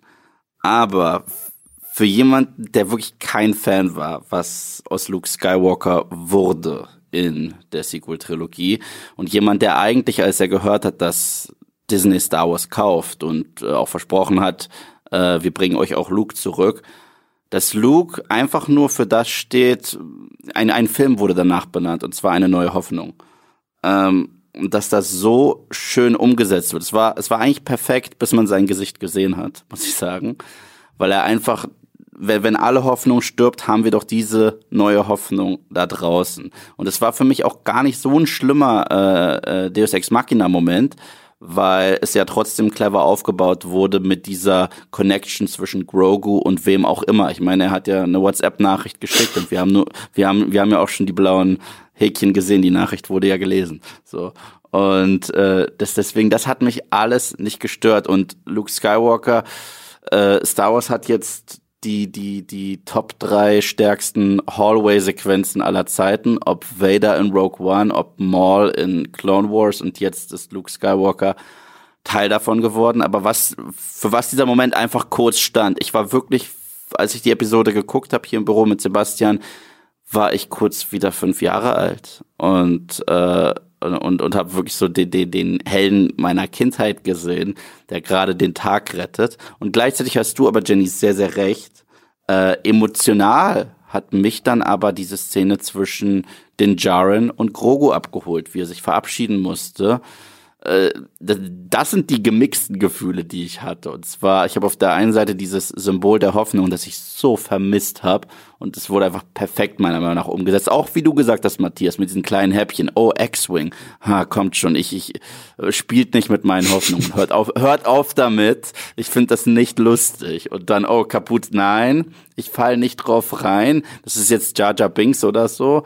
Ich, äh, ich, ich, ich, ich Hätte will ich gern das, gesehen. ja, äh, dann das grüne Lichtschwert und da habe ich auch, also ich habe ich hab zu Sebastian mit dem X-Wing gesagt, das ist Luke, aber aber jetzt kommt irgendwas Blödes. So, der rutscht auf einer Bananenschale aus. Äh, äh, ihr werdet das irgendwie kaputt machen, diesen schönen Moment. Und sie haben ihn nicht kaputt gemacht, finde ich. Und gleichzeitig, so sehr ich in diesem Moment mich schön verloren habe und wie gesagt auf einmal fünf Jahre alt wieder war, so sehr habe ich dann auch direkt rüber geswitcht zu Mando und Grogu. Und dann, weil der Moment, deswegen fiel es auch so gut, dass es Luke war, weil der Moment ist so groß und so grandios, äh, dass man sagt, okay, äh, juck ich mich gerade für The Mandalorian.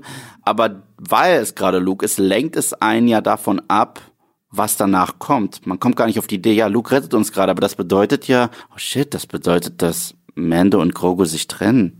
Gott, das ist aber kacke. So, und äh, dass auch ähm, Mando direkt eine, äh, die, die, die Beschützerrolle und sagt, er möchte nicht mit dir gehen und dann doch, er fragt nur um Erlaubnis. Oh, also, das hat, das hat mich so getroffen. Ich kann es nicht in Worte fassen. War wirklich sehr, sehr schön, das zu sehen. Auf der anderen Seite, Sebastian und ich, wir haben uns äh, zueinander gedreht und gefragt, okay, ist, ist jetzt die Serie vorbei? So, das, das war auch irgendwie mein erster Gedanke. Das war so wirklich so ein richtig schöner Abschluss für die beiden und auch die Musik nimmt ja. da für mich nochmal so, so eine Schlüsselrolle ein. Also die, die Mendo-Musik ist ja hier von Ludwig Göransson doch eher gegen das, das typische Star Wars-Feeling, was wir Voll. so haben. Und, und da, da investiert er aber richtig wieder in die, die John Williams Harmonien mhm. und, und das fühlte sich für mich auch so, so, da ist, da ist mir auch irgendwie so ein Stein vom Herzen gefallen und ich dachte, ja, stimmt, und jetzt Schluss und, und ich habe gar keine Ahnung, wie es weitergehen soll, weil, weil ich, weil ich innerlich an dem Punkt bin, wo, wo ich gerade so, so, so friedlich bin, so, es gab die, diesen letzten Blickwechsel und du vergisst ja auch total, dass, äh, dass, dass Pedro Pascal ein Muppet in der Hand hält, sondern da habe ich wirklich Grogu ja. und den Sharon gesehen. Also da, da waren die beiden so, so echt wie, wie als könnte ich sie mit umarmen und, und auch dieses Bild, wo, wo Luke zurück in den Aufzug geht, sich umdreht, den, den Baby Yoda dann vor sich so hält, das war auch irgendwie sowas mit, mit, mit, jetzt wird das auch ja, ich weiß nicht, ob versiegeln das richtige Wort ist, aber, aber wie als, als wäre das dann eines dieser Bilder, was du immer irgendwie so, so in Kirchengemälden oder sowas siehst. Weißt du, das ist das Ende der Geschichte. Das ist das, was irgendwann die kleinen Kinder in, weiß nicht, 20, 30, 40 Jahren im Star Wars Universum in ihren Geschichtsbüchern aufschlagen werden und dann sehen, ah, das war wie Luke Skywalker Baby Yoda rettete. Oder so. Das ist auch der, ja, das ist auch der Luke Skywalker, den ich dann irgendwann mal meinen Kindern zeigen möchte und nicht den anderen da, den, den, den komischen. Äh, also, ich, ich, ich, ich, wie, das hat mich wirklich, wirklich, wirklich sehr getroffen. Ich muss sagen, jetzt, je länger ich drüber nachdenke, habe ich schon eigentlich sehr spannende Ideen und Ansätze, wie es weitergehen kann mit Mando, mit Bo-Katan, mit Mandalore. Und das ist auch, sag ich mal, eine Welt, die so gefährlich ist, da passt kein Baby Yoda rein, sage ich ganz ehrlich. Das, das, das, das wäre nicht mehr, das kann man guten Gewissen nicht mit einem mit, mit einem kleinen Baby durchziehen. Auf der anderen Seite, ähm, Glaubt ihr, dass Luke Baby Yoda so trainieren wird wie Yoda ihn? Wird er jetzt auf seinen Rücken hüpfen und sagen, so, und jetzt machen wir ein paar Salti? So.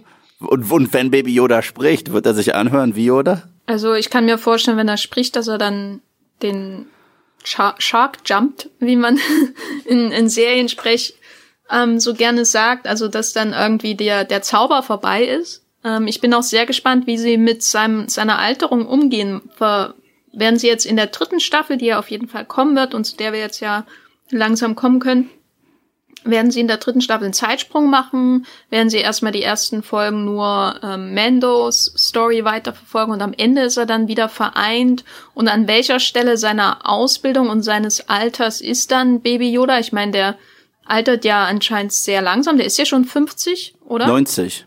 90 sogar, um Gottes Willen. Glaube also, ich, oder? War was? Nee, 50 ist er doch. Ich dachte, oh, 50, 50, stimmt, stimmt, ja. sorry, sorry. Ich habe gerade Yoda und Baby Yoda so ein bisschen zusammengeworfen und 50 und 900, das ist 90 so. Aber Gut, nein. Also die können dann auf jeden Fall noch äh, 37 Staffeln oder vielleicht auch 100 Staffeln machen, bis er irgendwann so alt ist, dass er spricht, nehme ich mal an. oder noch mehr spricht. Ähm, ja, ich, ich weiß nicht, ob ich ihn überhaupt in Action sehen will. Will ich sehen, wie er da, da rumhüpft, wie, wie in den Prequels? Das hat mich ja schon bei Yoda gestört ein bisschen, obwohl es natürlich irgendwie klar ist, dass er, dass er ein, ein Kämpfer auch ist. Ähm, also Yoda und jetzt eben Grogu. Ähm, dat, der wird dazu ausgebildet. Also ich, ich bin eher so aus der Distanz interessiert, wie die Serie das verträgt, wenn sie wirklich längere Zeit ohne Krogo auskommen müssen. So mhm. was den Hype um die Serie, die Meme-Kultur und ähm, so weiter angeht, kann die Serie sich selbst tragen ohne Baby Yoda. Ich gebe dir übrigens sehr recht, wenn es darum geht. Ich will, ich fand es auch immer affig, Yoda in Action zu sehen mit mit seinen Salti. Muss ich nur muss ich nur kurz reinwerfen. Ich finde, Yoda sollte nie mit einem Lichtschwert kämpfen und Palpatine übrigens auch nicht. Die sollten einfach nur Machtcontest machen. Das, so so, so, so, so habe ich das immer gesehen. Aber ich weiß nicht, ich, ich glaube, jetzt ist die Möglichkeit endlich gegeben, dem, äh, dem Namen gerecht zu werden, weil die Serie heißt The Mandalorian, aber diese Serie hat auch so ein bisschen die Frage gestellt, was, was, was ist eigentlich ein Mandalorianer? Weil mit, mit dieser Idee, finde ich, wurde durch die ganze Season lang gespielt. Äh, wenn Bo-Katan Mando sieht, ist das für sie nicht das, was sie als Mandalorianer sehen will. Wenn er sie sieht, ist sie für ihn keine echte Mandalorianerin. Dann haben wir noch Boba Fett, der für Mando ein Mandalorianer ist, aber definitiv nicht für Bo-Katan.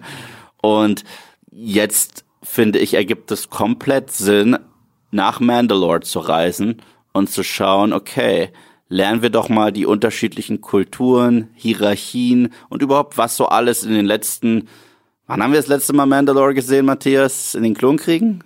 Ja, also wir haben noch ein bisschen was davon in Rebels gesehen, ein bisschen haben wir was davon noch gesehen.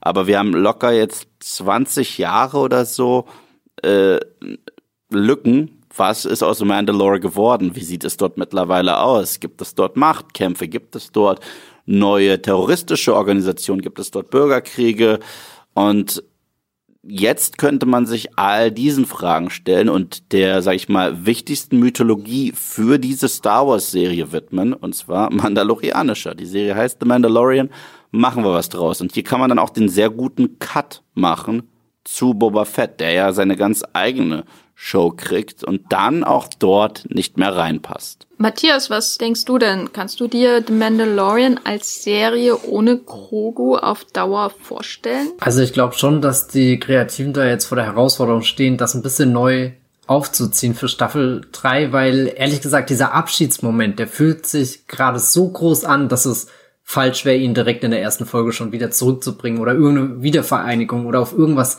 dahin zu arbeiten und, und äh, den, den Baby Yoda quasi in die Hände von Luke Skywalker zu geben, fühlt sich auch eher an wie sowas wie wir, wir verabschieden ihn jetzt an einen Ort, der, der so unerreichbar ist. Luke Skywalker ist so eine große Star Wars Figur. Es ist unrealistisch, glaube ich, dass sie Luke Skywalker als, als Nebendarsteller in dieser CGI-Verjüngung, glaube ich, öfter auftreten lassen. Also ich glaube, mhm. da, da wäre der bessere Weg gewesen, Baby Yoda in die Hände von Ahsoka zu geben. Da, da, da wäre es, glaube ich, leichter gewesen, ihn wieder zurückzubringen und, und deswegen ich habe ehrlich gesagt keine Ahnung, ob es funktioniert. Ich bin zumindest sau gespannt auf, auf das, was ich, äh, hier, was du gerade gesagt hast mit, mit eben der Mandalore-Geschichte. Da kommt dann vielleicht auch meine Erwartung, die ich am Anfang an die Staffel formuliert hatte, dass es äh, hier um, um, um Moff Gideon mehr geht, um eben diese Mandalore-Geschichte über die, die große Säuberung und weiß nicht, wie viele Kriege da schon auf dem Planeten stattgefunden haben. Also hast ja das Gefühl, jedes Mal, wenn eine Star Wars-Geschichte kurz äh, auf, auf Mandalore Pause macht, ist da gerade irgendein Bürgerkrieg, eine Eroberung oder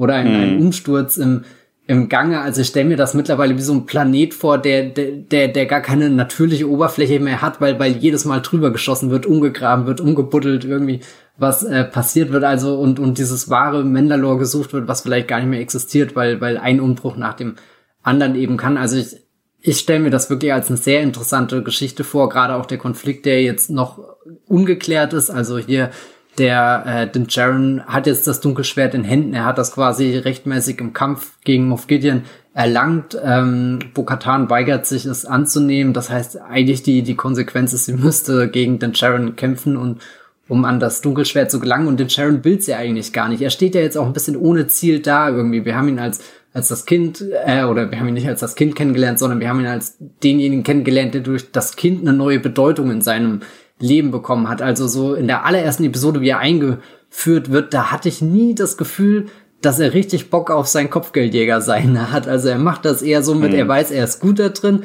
und das bringt ihn um die Runden und er kann damit, äh, weiß nicht, ein bisschen Beska einsammeln, aber er hat das auch immer mit so einer, er schleppt sich da irgendwie durch die Gegend. Ich habe immer das Gefühl gehabt, in, in äh, äh, Petro Pascals Stimme war auch so was, was Müdes, was Erschöpftes, was, oh mein Gott, dieses Star Wars Universum, der Rand der Galaxis, Leute, das macht mich fertig und, und dieses Baby Yoda bringt er auf einmal eine völlig neue Bedeutung in sein Leben, lässt ihn auch irgendwie seine eigene Vergangenheit nochmal Revue passieren und, und dann gibt's ja immer die Momente, wo angedeutet wird, kann er, kann er da ausbrechen hier, äh, Staffel 1, Episode 4, wo sie auf Sorgen sind und, und, und für, für eine Sekunde ein Ausblick gestellt wird, ja, das könnte auch dein, dein friedliches Leben hier auf, der, auf dem Bauernhof mit Baby Yoda sein und, und dann entwickelt er sich immer weiter dahin, dass es ihm sogar egal ist, ob er jetzt den Helm aufhat oder nicht, wenn es um, um Baby Yoda geht, dann, dann, dann trenne ich mich sogar von meinem Helm, werf da meine, meine Prinzipien über Bord, weil ich habe mich da total Baby Yoda verschrieben und jetzt tritt der Kleine aus meinem Leben und das hinterlässt ja auch irgendwie eine Lücke und die wird jetzt gefüllt wieder mit einem neuen Krieg, mit einem neuen Konflikt, mit, mit weiß nicht was. Also ich glaube, dass das könnte ihn auch nochmal richtig fertig machen jetzt in der dritten Staffel, was da auch immer genau auf ihn zukommt. Also so, es ist wieder sehr schwer zu sagen, wer er eigentlich wirklich ist und, und da finde ich dann zum Beispiel eine sehr interessante Möglichkeit, die sich jetzt rein aus, aus äh, visueller Sicht ergibt, ähm, mit ihn halt mehr ohne, ohne Helm kämpfen oder auftreten zu lassen, weil der, die Szene in, in Staffel 2, Episode 7, wo er den, den Helm abzieht und da dann gescannt wird und völlig egal, ob dieser Scan Sinn ergibt und wie das Sicherheitssystem funktioniert. Ich fand äh, das symbolisch sehr toll, weil es wirkte, als mustert die Serie auf einmal ihren eigenen Helden, den wir da vorher erst ein einziges Mal ganz kurz gesehen hat und da war er ziemlich verschmitzt und blutüberströmt, lag er irgendwie da zwischen dem Geröll und, und jetzt haben wir ihn da mit, mit, mit seinen, seinen, seinen wunderschönen braunen Augen und irgendwie so gesehen und, und dann, dann guckt die Serie auch ihn an und merkt erstmal, hm, stimmt, wen haben wir denn da eigentlich? Also war, war, war so was ganz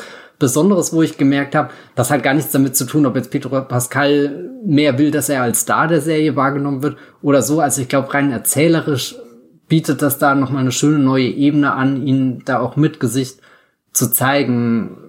Ja. Ich finde es sehr schön, wie du ähm, die Musterung von Petro Pascal beschreibst, weil meine Hoffnung für Staffel 3 ist auch, dass die Serie oder ihre Macherin sich darauf besinnen, was sie eigentlich für einen Schatz hier vor sich haben und dass diese zweite Staffel, die ich insgesamt mochte, sie hatte schon so ein paar Standout-Folgen, ein paar Folgen, die ich ähm, ganz schlimm fand, äh, oder na, ganz wenige Folgen, die ich ganz schlimm fand. Hauptsächlich die Robert Rodriguez-Folge, die fand ich nicht gut. Aber sie haben diesen tollen Schauspieler, sie haben diese ganze Mythologie um Mandalore und so. Und meine Hoffnung ist, dass sie sich auch darauf konzentrieren und dass die ganzen Spin-off-Leute aus der zweiten Staffel jetzt abzwischen in ihre eigenen Serien und ihn in Ruhe lassen und Baby Yoda erstmal Pause macht und die Serie auf eigenen Füßen steht, äh, ohne, ohne seine riesen Kulleraugen weil dann bin ich auch gespannt, was ist denn eigentlich wirklich so an, sage ich mal, Fleisch am Knochen, ne, diese Serie. Ist das nur, ist, ist da, kann sie sich ähm, selbst tragen? Ist die Geschichte um den Mandalorianer interessant genug oder geht's immer nur darum, wen er als nächstes trifft? Und ähm, ja, das wäre meine Hoffnung, dafür. Yves, du wolltest aber auch gerade noch was sagen. Ja, also ich finde, dass die, die Bausteine jetzt eigentlich da sind für den interessantesten Konflikt. Und zwar die Fraktion der Mandalorianer, die ihn gerettet haben als Kind, wären jetzt nicht mehr auf seiner Seite, weil er den Helm abgenommen hat, weil er den Kodex gebrochen hat. Diese Leute verstehen sich anscheinend auch nicht mit Bo-Katan die Frau, die ihm geholfen hat, Baby Yoda zu retten. Jetzt steht er zwischen den Fronten und ich finde, das kann eine richtig, richtig, richtig geile Charaktergeschichte sein. Und dazu kommt natürlich noch die ganze Nummer mit dem Darksaber, was ich mir allerdings noch mehr wünschen würde für nächste Season. Ich fand ja auch die die, die ganz hauseigenen äh, The Mandalorian-Figuren eigentlich ganz cool. So Cara Dune, ich mochte auch Grief Karga sehr gerne. Ich bin auch Carl Weathers-Fan. Fand es schade, dass wir ihn äh, in dieser Season nur ein einziges Mal sehen durften. Und ich hoffe, dass man sich da ein bisschen zurück drauf beruht, dass man eigentlich coole eigene Figuren, neue Figuren erschaffen hat, die sehr viel Spaß machen und die sehr coole Chemie haben mit Mando und mit ihm schon das ein oder andere Abenteuer bestritten haben. Ich meine, hey, die haben ein Klonlabor in die Luft gejagt, was die, die, die Sequels noch irgendwie ein paar Jahre verspätet hat, mit, mit, den, mit den Versuchen da Do It zurückzubringen. Und äh, ja, also ich hoffe, ich hoffe, dass die daraus ein bisschen was machen. Weil ehrlich gesagt, ich weiß nicht, wie es euch geht. Also ich finde Carl Weathers in dieser Serie auch ziemlich, ziemlich stark. Und äh, gerade jetzt, wo die, wie Jenny so schön gesagt hat, sich alle in ihre eigenen Serien verzischen können, äh, bringt uns die Figuren zurück, die hundertprozentig Mando sind. Und äh, macht da was draus, während ihr gleichzeitig auf mandalorianische Kultur und potenzielle Konflikte und äh, einen spannenden Charakter-Arc für den Jaren äh, durchziehen könnt. Ja, ich würde auch sagen, das Ensemble steht. Die, das Casting war immer eine Stärke der Serie und jetzt soll sie doch mal schauen, was sie eigentlich mit dem, was sie da aufgebaut hat, anfangen kann. Währenddessen zwischen die anderen in ihre eigenen Spin-offs ab können, kannst du Eve vielleicht mal ganz kurz sagen, welche das sind. Welche sind wirklich bestätigt? Ja. Bestätigt ist Rangers of the New Republic. Das ist, das sind diese X-Wing-Piloten, die wir da, das ist im Grunde genommen Cops in a Galaxy far, far away, so wie ich es verstanden habe, weil die äh, fliegen ja so ein bisschen um und sorgen dafür, dass alles so seine Richtigkeit hat. Ich meine, die haben im Grunde genommen Mando äh, rechts ranfahren lassen schon ein paar Mal und äh, das ist auch die Serie, die mich am wenigsten interessiert, muss ich sagen. Das einzig Interessante für mich dort ist diese Connection, dass ich das sage, ist die Connection zu den Sequels und uh, The Rise of the First Order und uh, Palpy und Snoke in, uh, in Gurkengläsern. So, aber also, das interessiert mich persönlich am wenigsten. Dann haben wir Ahsoka. Ahsoka Tano finde ich ist wahnsinnig spannend, ist auch sehr viel noch ungeklärt ist, wenn man Rebels geguckt hat. Und da wurde ja auch schon der Bösewicht angeteasert und das gleicht sich das mit dem, was, was ihr Arc war in Rebels. Und äh, ich weiß nicht, Matthias, du glaubst ja auch an die Rückkehr eines gewissen Ezra Bridgers, oder? Ich glaube sehr stark, dass auch Sabrina ja. Wren in äh, äh, der ja. Ahsoka-Serie, dass das, dass das eine Serie wird, die, glaube ich, eine ziemlich coole Geschichte erzählen kann, aber jetzt nicht die, die neuen großen Figuren einführen wird, sondern eher, genau. eher so eine Fortführung von dem Clone Wars Star Wars Rebels Legacy wird. Das, das muss es ja auch irgendwo, weil sie ist ein Clone Wars Star Wars Legacy Charakter und also deswegen, ich, das interessiert mich wahnsinnig, bin ich sehr gespannt und äh, ich glaube, Teil des Spaßes wird es jetzt sein, auch so herumzuspekulieren, wen wir gerne hätten, in welchen Rollen. Also ich bin sehr gespannt, wen sie da für Thrawn casten. Also wenn man ihn nicht schon für einen anderen Star Wars Film benutzt hätte, hätte ich Bud Mickelson sehr gerne in der Rolle gesehen.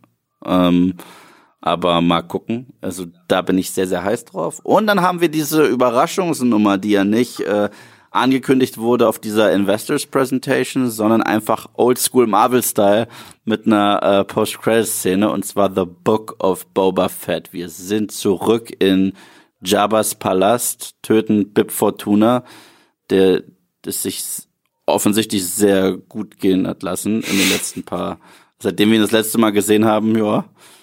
Ähm, und am Ende sitzt Boba Fett auf dem Thron von Jabba mit Fennec zu seiner Rechten. Das heißt, die beiden kriegen jetzt ihre eigene Serie und ich finde, das kann richtig, das kann in beide Richtungen gehen. Das kann Enttäuschung werden, aber es kann auch richtig, richtig gut sein. Weil ich habe ja schon häufiger darüber geredet. Boba Fett hat so viel Potenzial. Will er noch mal erforschen, was es eigentlich bedeutet, ein Klon zu sein. Sehen wir vielleicht nochmal die alten Klonlabore auf Camino. Wie steht's um seine alten Kopfgeldjäger-Kollegen? Sind das mittlerweile Feinde? Was wird er für eine Rolle einnehmen? Wird er jetzt der neue Gangsterboss der Unterwelt oder wird er wie so eine ähm, Anti-Heldenfigur die Leute aus der Sklaverei befreit dort auf Tatooine? Äh, da, da, da ist die, die Möglichkeiten in dieser Serie sind so grenzenlos und gleich, was so toll ist, sie wirken nicht wie Mandalorian 2.0. Es wirkt wirklich wie was ganz, ganz anderes, wenn man es dann richtig macht. Und da bin ich wirklich, wirklich sehr gespannt, sehr heiß. Also diese eine Szene fand ich persönlich sehr, sehr, sehr, sehr stark. Ich, ich habe ja auch, ich gucke ja The Mandalorian und sowas, gucke ich ja auch mit meiner Mutter und sie ist Oldschool Star Wars Fan hoch, hoch 40. Für sie ist das Franchise ein wenig gestorben, als Han Solo durchbohrt wurde. Das, das glaube ich, hat sie bis heute nicht verkraftet. Aber als sie Jabba's Palast gesehen hat, hat sie gesagt, sag mal, ist, ist, ist, das, ist das nicht Jabba's Palast? Und ich, ja, Mom, das ist Jabba's Palast. Matthias, auf welche dieser drei Serien freust du dich am meisten? Das ist schon sehr eindeutig die Ahsoka-Serie. Auch wenn ich noch gar nicht genau weiß, was ich mir drunter vorstelle, ist einfach die Folge, die Dave Filoni jetzt in der zweiten Staffel konzipiert hat, auch irgendwie meine Lieblingsfolge der Serie geworden. Eine, zu der ich immer wieder zurückkehren kann, auch ohne den Kontext der anderen Sachen. Und da bin ich einfach sehr zuverlässig, dass dann tolles Team zusammenkommt. Rosario Dawson, das Casting passt. Ich, ich bin, wäre sehr gespannt, äh, wer, wer Ezra äh, Bridger spielt und, und wer Sabine Wren spielt und auch hier äh, der, der Thrawn, das, das scheint mir auch so eine Figur zu sein. Ich meine, gut, sie, sie wird in Büchern behandelt und sie ist in der Animationsserie Star Wars Rebels, aber die jetzt nochmal im Live-Action-Format zu erforschen, darauf habe ich richtig Lust, gerade auch, weil äh, hier Eve hat schon sein Traumcasting gesagt, ich habe irgendwo aufgeschnappt oder mir wurde zugetragen, dass auch Pierce Brosnan von Fans sich gewünscht wird und seitdem kriege ich das Bild nicht mehr aus dem Kopf. Äh, ah. Ich habe keine Ahnung, ob es funktioniert, aber eigentlich will ich es jetzt unbedingt sehen. Ich glaube nicht, dass es realistisch ist, aber bei der Asuka-Serie, da, da bin ich schon am neugierigsten. Rangers of the New Republic kann ich mir auch wenig vorstellen. Ich hatte zwischendrin so mein Instinktiv, äh, mein, mein erster Instinkt war, das ist doch bestimmt die Serie, in die Cara Dune sich verabschieden könnte, weil sie hat ja so ein paar Dialoge, die da in Richtung Rangers of the New Republic und ihre Rolle eingehen mit, was ist sie denn jetzt hier? Hat Alderan überlebt, äh, hasst das Imperium und findet sich nach und nach in so einer Ordnung rein, aber hat vielleicht noch nicht ihre endgültige Rolle gefunden. Also das war irgendwie sowas, was mir da auf Anhieb durch den Kopf geschossen ist. Und bei der Boba Fett-Serie wäre halt meine Erwartung, dass da alles passiert, was jetzt irgendwie für mich nicht in der zweiten Staffel passiert ist mit der Figur, ähm, Eve hat es auch schon angesprochen, der, der, die, die Frage nach, wie, wie geht's ihm da eigentlich hier, wenn, wenn er der Sohn von Django Fett ist, dem, dem, dem Spender der Klonarmee, der größten Massenvernichtungswaffe äh, im, im Universum, menschlichen Massenvernichtungswaffe. Also ich, ja, da können interessante Geschichten erzählt werden, aber momentan lockt's mich noch nicht. Vermutlich, wie ich mich kenne, bin ich dann auch sehr aufgeregt, sobald der erste Trailer da ist. Hast du Traumcasting-Wünsche? Für wen? Für, für Thrawn und Bridger und Sabine? Na, Thrawn, wie gesagt, Pierce Brosnan, das kriege ich nicht mehr aus meinem Kopf raus. ähm, für Ezra Bridger hatte ich neulich auch mal was gelesen. Ich weiß leider echt nicht mehr, wer, wer da vorgeschlagen wurde, aber das war auch so ein, so ein Ding, wo ich rein äußerlich dachte, ja, das könnte funktionieren. Mm, für Sabrine Wren habe ich ehrlich gesagt keine Ahnung, wen ich mir da vorstellen könnte. Da müsste nur mal in mich gehen. Da habe ich mir auch ehrlich gesagt noch nie Gedanken drüber gemacht. Hast du da jemanden? Äh, für Ezra Bridger, ich finde, er sah schon immer aus, also erst recht so in der ersten, in den ersten zwei Seasons von Rebels sah er ein bisschen aus wie Disneys Aladdin. Ja, Mina Massoud, und, und, und, und, seitdem ich gesehen habe, wen sie besetzt, obwohl ich das, das Live-Action-Remake nicht mag von Aladdin, haben sie einen ziemlich guten Aladdin gecastet. Und äh, der, ich, ich habe seinen Namen vergessen, der Schauspieler, aber der, der ich glaube, der könnte das ganz, ganz gut. Sabine. Oh, das, das ist richtig schwer. Hm. To be continued. To be continued. So, so, so, so, so, sobald mir da ein Name in, in, in den Kopf schießt, kriegst du es noch schnell gebacken, jemanden dir dafür auszusuchen oder nicht? Nee, krieg ich, krieg ich nicht. Du kannst ja noch mal kurz nachdenken. In der Zeit frage ich Matthias. Ganz kurzes Fazit zu der Staffel. Besser oder schlechter als die davor? Und insgesamt zufrieden? Also schon ein, ein, kleiner Anstieg, würde ich sagen. Das läuft alles runder, ist auch ein bisschen epischer und, und hat halt auch gleich mehrere richtig gute Standout-Folgen. Also ich mag dieses Doppelpack Episode 2 und 3 zusammen, also die, die heimliche Frog Lady Liebesgeschichte, die da erzählt wird, die, die Asuka Tano Episode und auch die äh, siebte Episode, die hier wieder von Rick Famuyiwa inszeniert wird. Das ist die, wo sie hier ihren kleinen Mini-Heist auf der, der imperialen Basis durchziehen und dann eben die Serie Das Gesicht von Petro Pascal Muster. Das, das sind schon wirklich Dinge, wo ich ganz tief wieder in Star Wars eintauchen konnte und, und da einfach viel, viel mitgenommen habe. Und, und mir hat es auch gefallen irgendwie, dass, dass man merkt, die, die Serie kann, kann jetzt noch mehr sich in, in ihre Kinoansprüche hineinlehnen. Also es gibt in der ersten Folge den Moment, wo das schmale Bild dann so mit dem Erscheinen des Great-Trecken richtig aufreißt und, und du hast da auf einmal so, so ein riesengroßes Bild, wo ich mir dachte, boah, den Moment im Kino zu erleben, das wäre wär natürlich auch das, wer braucht dann noch 3D? also viele tolle Momente. Es bleibt aber am Ende immer so ein minimal unbefriedigendes Gefühl zurück. Also ich habe äh, jetzt gemerkt, dass ich die die letzten Star Wars Filme, die Disney ins Kino gebracht hat, also die Sequel Trilogie und auch die Spin-offs äh, Solo Star Wars Story und Rogue One, dass die für mich doch alle nochmal eine Spur mehr Star Wars waren als jetzt The Mandalorian. Eve, hast du mittlerweile dein Traumcasting fertiggestellt? Ansonsten wollte ich dich auch fragen, was ist dein Fazit zur Staffel und ist es eine Steigerung oder? Ähm, Traumcasting, glaube ich, habe ich gefunden, obwohl ich nicht weiß, wie sie mit kürzeren Haaren aussehen würde. Aber ansonsten passt vom Typ her und jetzt mittlerweile auch vom Alter passt wie sie sein müsste. Zoe Saldana. Ja. ja, die ist ja sowieso schon allen Franchise. Deswegen, das, das, das, das, das, deswegen, dann ist sie Guardians, dann ist sie Star Trek und dann ist sie Star Wars. Und Avatar, falls sie Und Avatar, an den richtig. Und richtig. sie wird dann Thrawn sehen und denken, bist du ein Navi? Hm. Ja, genau, genau. Also wie gesagt, das ist jetzt das Erste, was mir so ein bisschen, vielleicht weil ich letztens wieder Guardians of the Galaxy gesehen habe, aber ja, sie passt einfach sehr gut in diese Rollen rein.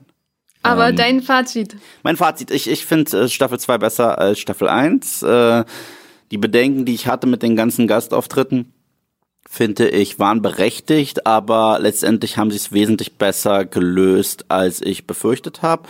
Für mich, da muss ich halt das Gegenteil von Matthias sagen. Für mich, für mich ist äh, seit Episode 8 Star Wars ein bisschen gestorben und leider auch meine Fandom. Und das hätte ich nie gedacht, dass, dass ich das hier sagen kann. Das haben nicht mal die Prequels geschafft. Und ähm, das hat für mich mehr Star Wars Charakter gehabt als die gesamte Sequel-Trilogie und auch mehr als Solo. Rogue One mag ich ja sehr gerne. Aber trotz allem ist das eventuell mein Lieblings-Star Wars-Projekt seit Rückkehr der Jedi-Ritter. Wahrscheinlich, ja. Und ähm, trotz, trotz Fehler habe ich einfach, bin ich einfach froh, wieder in dieser Mythologie drin zu sein, wieder in dieser Welt drin zu sein, ein, ein Mix aus Neuem und, und Altem äh, und das ist auch das erste Star Wars Projekt so und so komplett unter Disney, wo neue Figuren eingeführt worden sind, die mich richtig zu 100% interessieren. In, in den Sequels mochte ich Kylo Ren. Dann hört es schon auf. Und äh, hier, also Din Djarin Baby Yoda und auch alle schönen Side-Characters, die wir hatten, wirklich alle, sind, äh, finde ich alle interessant, sehr viel Luft nach oben und ja, jetzt kommt es halt drauf an, wie sie die Nummer weiter erzählen, aber für mich gehört das so in, in, in die gleiche Schiene wie diese sehr starken Animationsserien, die ich jedem ans Herz lege, weil ich sie selber erst so spät geguckt habe und sagen muss, ey, man verpasst da echt was, wenn man das nicht gesehen hat. Also, ja. Und es ist auch dazu nochmal eine gute Ergänzung. Die sind auch alle bei Disney Plus, oder? Ja, ja, ja, ja. Und gerade so Clone Wars fängt zwar, sag ich mal, sehr kindgerecht an, wird aber dann erwachsener und erwachsener und besser und besser und die letzten vier Clone Wars Episoden hätte man zusammenschneiden können und so auf die Leinwand werfen können. Und ich glaube, die Fans wären ausgeflippt vor Freude, weil das, das hat, das hatte Filmcharakter. Und gibt es schon einen Starttermin für die dritte Staffel von The Mandalorian? Soweit ich weiß nicht.